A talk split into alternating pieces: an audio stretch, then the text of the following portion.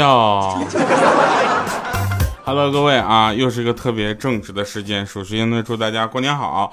那再有呢，就是今年我们真的是度过了一个呃让人很难忘的年啊。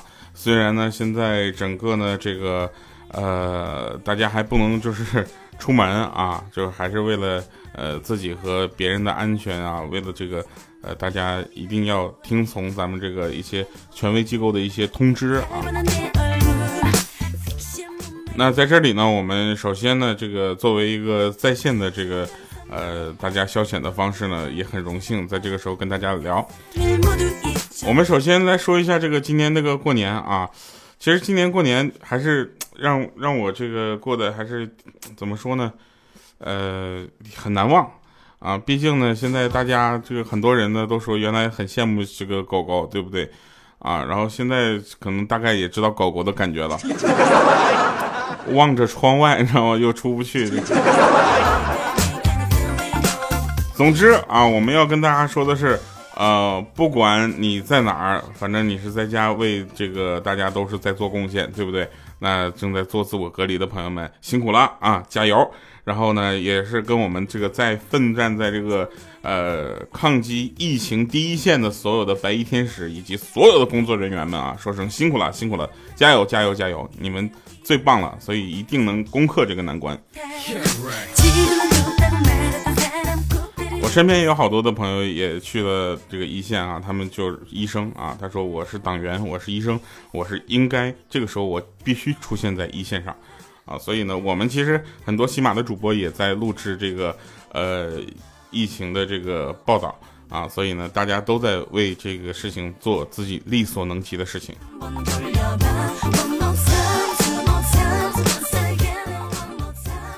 好了啊，话说回来了，我们来这个稍微放松一下啊。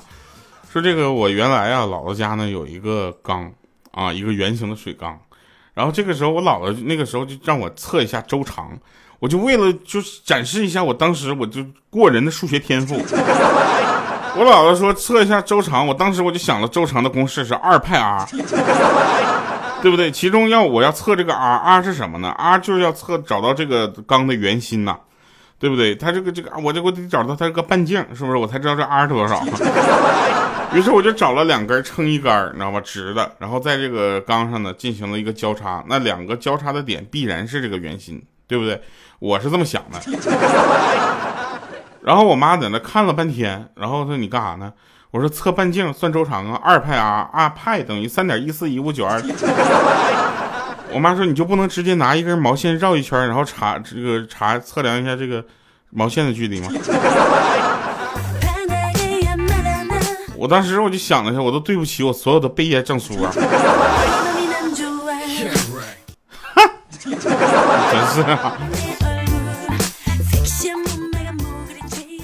说到毕业啊，很多人呢在毕业的时候呢，其实也是呃有很多的东西要进行这个售卖，对吧？你总不能带回家去吧，是吧？有的东西毕竟不好带，是吧？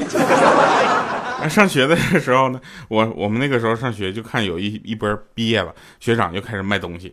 当时我就问他，我说学长，这个六十四 G 的 U 盘多少钱？他说六百。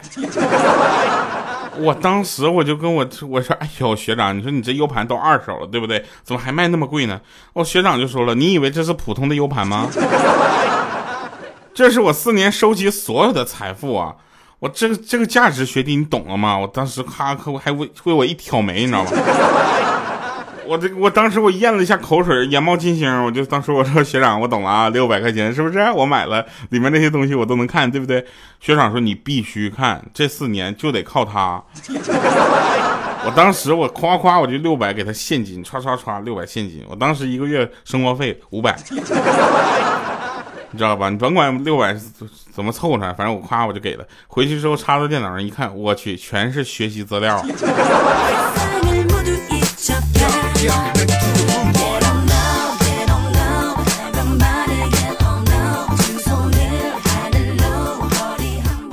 但是我想啊，全是学习资料，咱也不能白买，对不对？那为了我这个以后啊，能够这个在这个音乐这个道路上走得很远，你知道吧？我就全留下来。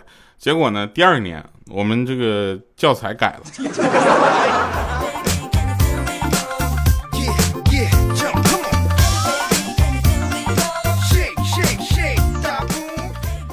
有一天中午啊，快下班了，然后在朋友圈发了几张，就是以前在本地一个非常有特色的这个饭店吃饭的照片。我想着馋一馋我们那些同事们，对吧？没想到出差在外的领导给我点了个赞，还评论说：“哟，这个点就吃上饭了。”哎，哥还可以，可以。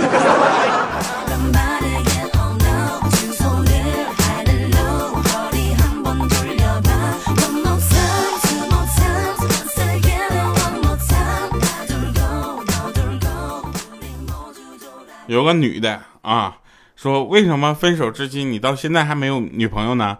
那男的就说了，说那和你分手之后呢，我见过很多的女人，有的像你的眼，有的像你的唇，有的像你的眉，有的像你的脸，呃，可以说每个人都很有特色，可惜就是没有一个像你眼瞎了。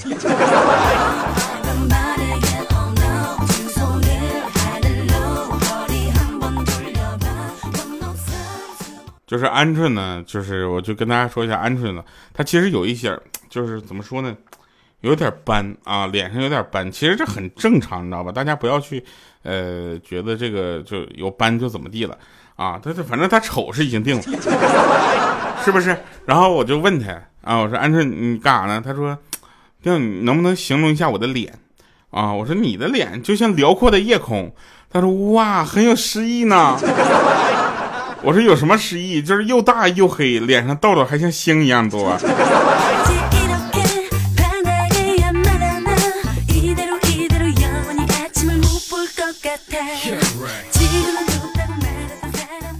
说一下真事儿啊，那个有一个那个人，就是有一个人问说，鹌鹑现在这个男朋友，他们两个是怎么交往上的？大家不要去过多的猜想他们两个怎么交往上的。他俩就是在一起了，然后遛弯的时候呢，鹌鹑就说了，说我冷啊，她男朋友呢，就是我们就叫他小李，好不好？啊，然后，然后这小李就说了，哦，那跑跑就暖和了。然后这时候鹌鹑就有点生气啊，说你一点都不懂得浪漫。我前男友每当这个时候都会把外套脱下来给我，然后他自己冻着。然后那个小李就说了，你说的是前两天上报纸冻死那个吗？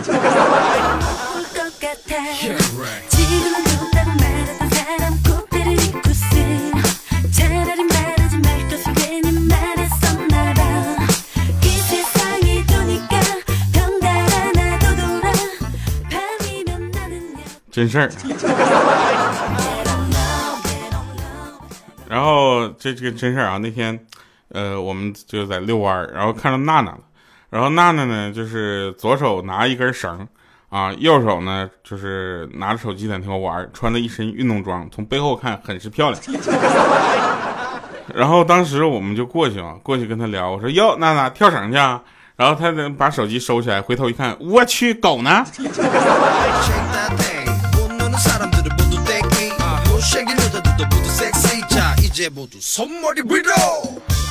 你有没有发现一个非常恐怖的事情？就是前任只前任只认钱，反过来读居然也是一样的。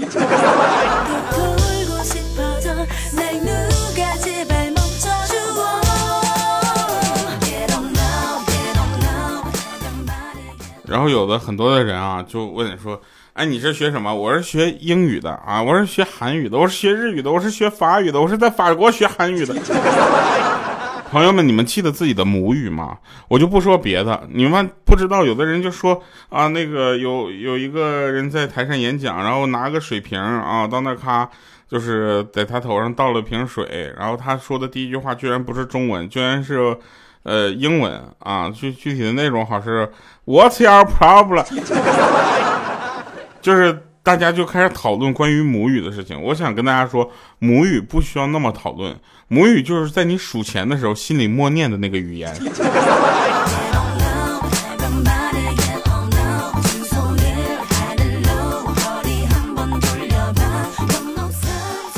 我有好多学英语的朋友，就奇了怪了啊！我不知道这是一个什么魔咒，学英语的朋友没有一个英语好的。而且我身边学英语这些朋友，这个他的专业都会给他自己拉点分儿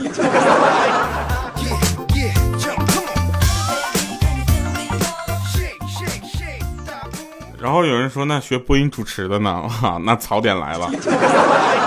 播音主持是我见过这个世界上最复杂的一个学科，因为你学完播音主持之后，你会发现你做什么事情，别人都会说哟，你不学播音主持的吗？你知道吧？播音主持啊，学完了之后，你的四大就业方向啊，第一个呢是司仪，第二个呢主持人，第三个呢主播，是吧？第四个呢房地产，是吧？像司仪、主持人、主播、房地产，这些人都是拥有嘴上 PS 技能的人，你知道。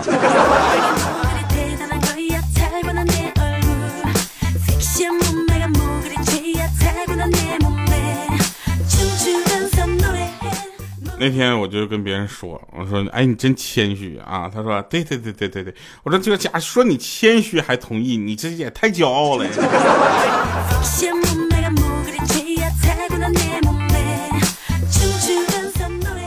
有的人特别喜欢纠正别人啊，就是自己说完了一套话，别人说了之后，你就说，哎，你看看人家说，他就不特别不说话。我跟你说啊，特别喜欢纠正别人的人呢，也没有什么错，你知道吧？他他大概都是那个涂改液成精了，你非得涂点什么？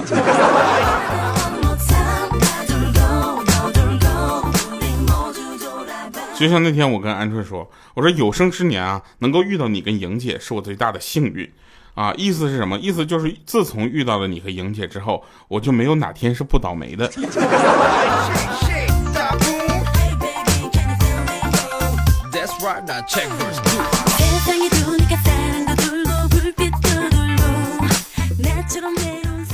有人问说这个呃北方啊东北东北这边啊东北这边为什么就没什么人吃野味儿啊？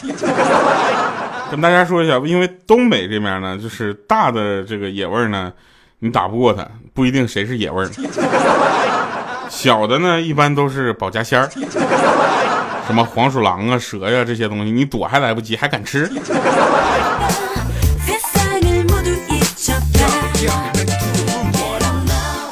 说那东靠北方地区的人性格为什么就是很直接，越靠北越直接？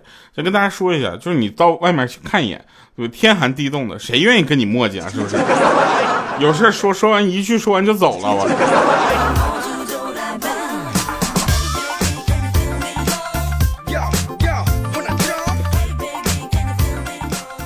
那天。啊，那个娜娜回来就跟我们哭，我说怎么了呢？她说就是我今天上卫生间去，遇到一个大傻子，边甩手边往外跑，甩的我一脸的水。我这大冬天的，给我气的，我当时我就准备报复他。于是我打开水龙头之后，发现没水。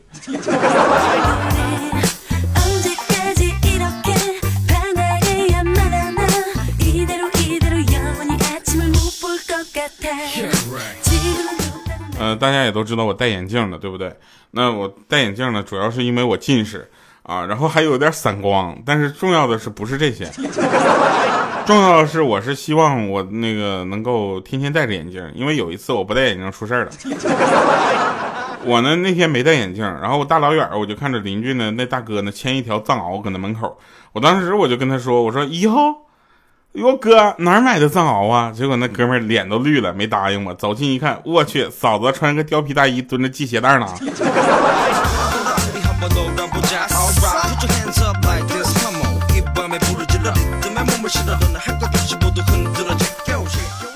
嫂子，你听我解释，不是你想那样，不是，不是。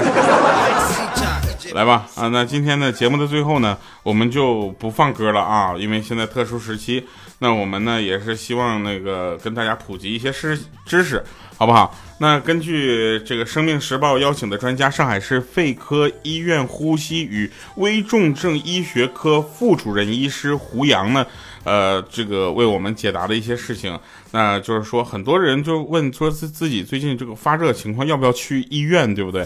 啊，那我们要跟大家说了，其实发热程度呢分为哪些等级呢？我们了解一下。那一般来说呢，正常的人这个体温呢在三十六到三十七度。那成年人清晨安静状态下的口腔体温在三十六点三到三十七点二度。肛门内侧体温呢是三十六点五到三十七点七度。腋窝下体温是三十六到三十七摄氏度。那发热呢可以分为高热和低热，低热分为三十七点三和到三十八度。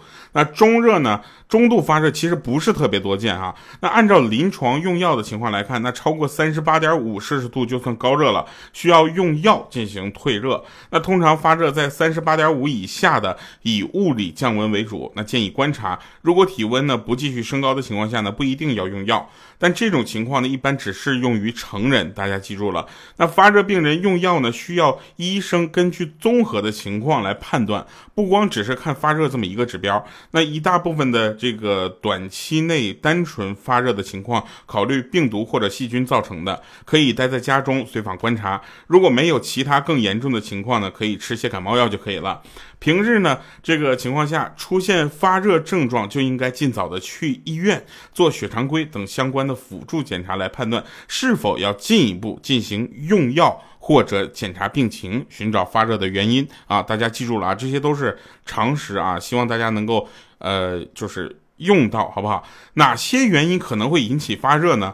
呃，发热是一种比较常见的症状，那病情比较复杂，很多的疾病都可能引起发热，不管是呃感染性病变还是非感染性病变呢，甚至肿瘤都可能引起发热。所以从临床上来看，引起发热最常见的原因就是感染。感染可以分为各种病原体感染。那例如真菌感染呢，细菌感染呢，病菌感染以及微生物感染。那一些非典型性原体病原体呢，就是例如像支原体啊、衣原体也可能引发感染。被感染后，大部分病人会出现发热甚至高热等情况，也有一些感染是不发热的。此外，肿瘤、血液病、风湿免疫病也可能引起发热。需要去医院看的那个发热有哪些特征呢？记住了啊，非常重要。那单纯出现发热不一定马上就要去医院啊，需要根据下面的情况来判别，好吗？第一个，儿童发热，那一旦出现惊厥等情况呢，马上要送医了。如果是短期内的低热呢，可以不用去着急上医院去，在家随访即可了。第二种就是持续高热，那也就是超过三天的。超过三天，甚超过三十八点五度就上就得去就医了啊！此外呢，如果合并有其他的症状啊，比如说咳嗽、咳痰，甚至说气胸、呃气喘、胸闷，也需要到这个医院进行进一步的检查啊！这些都是为大家这个负责的一些呃这很重要的点。那长期不明原因的发热，那这个怎么办呢？门诊上啊，一般都会设立一个发热待查门诊。针对于发热超过八周又找不到具体原因的患者，这类情况呢，需要这个到风湿科呀、血液科啊等做进一步的检查。在目前新型冠状病毒肺炎疫情的背景下，一发热就到医院去看，可能会出现交叉感染的情况。因此，出现发热是否要去医院，需要分为两种情况对待。第一种，如果你近期接触过从武汉过来的相关人员，或者就是武汉地区的朋友，出现发热伴随着呼吸困难、手和嘴唇的紫干情况，那这种情况相对比较严重，就需要马上到医院去进行检查。症状不严重的情况呢，在家随访即可了。如果症状持续，自己又不放心的情况下，可以上医院去做一个 CT 检查。如果没有接触过可疑的传染源，发热时是不一定要去医院的。很多短期内不超过三天的轻度发热，可以在家随访观察。出现发热，自我观察时很重要的一点是，发热后吃药不可能立刻降温，需要看每天的最高温度是不是呈整个下降的趋势。人在感受上会不会有好转？如果这个每天的最高体温一直在下降，不需要因发热而过于紧张。但是如果每天的最高体温在持续的上升，这时候你就需要提高警惕，及时的就医了。我在这里需要提醒的是，不是所有的医院啊，不是所有的医院都有发热门诊。有发热门诊的医院也不一定是医疗救治定点医院，希望大家主动观察。好了，最后一首歌给大家带来这么一首《姐妹弟兄》，这是零三年的一首歌，那现在听起来呢也依然好听。让我们用这样的歌，这样的感觉送给我们在家里每一个人都在关注这件事儿的这个他们正在一线奋战的朋友们。好了，以上是今天节目全部内容，我是非常不着调的调调，我们依然关注大家。生命的嘱托有多重爱与被爱中见证，已指责的深深，因为你把我当作姐妹弟兄。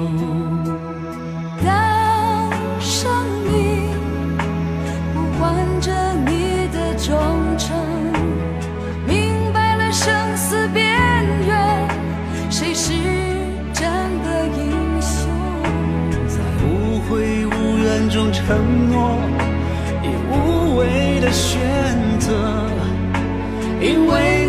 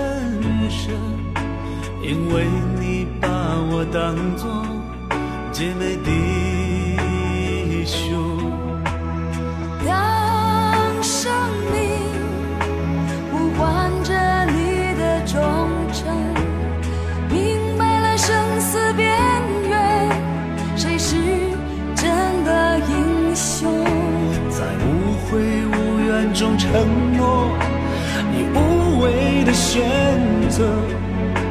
因为你把我当作姐妹弟兄，我们是十指连着心。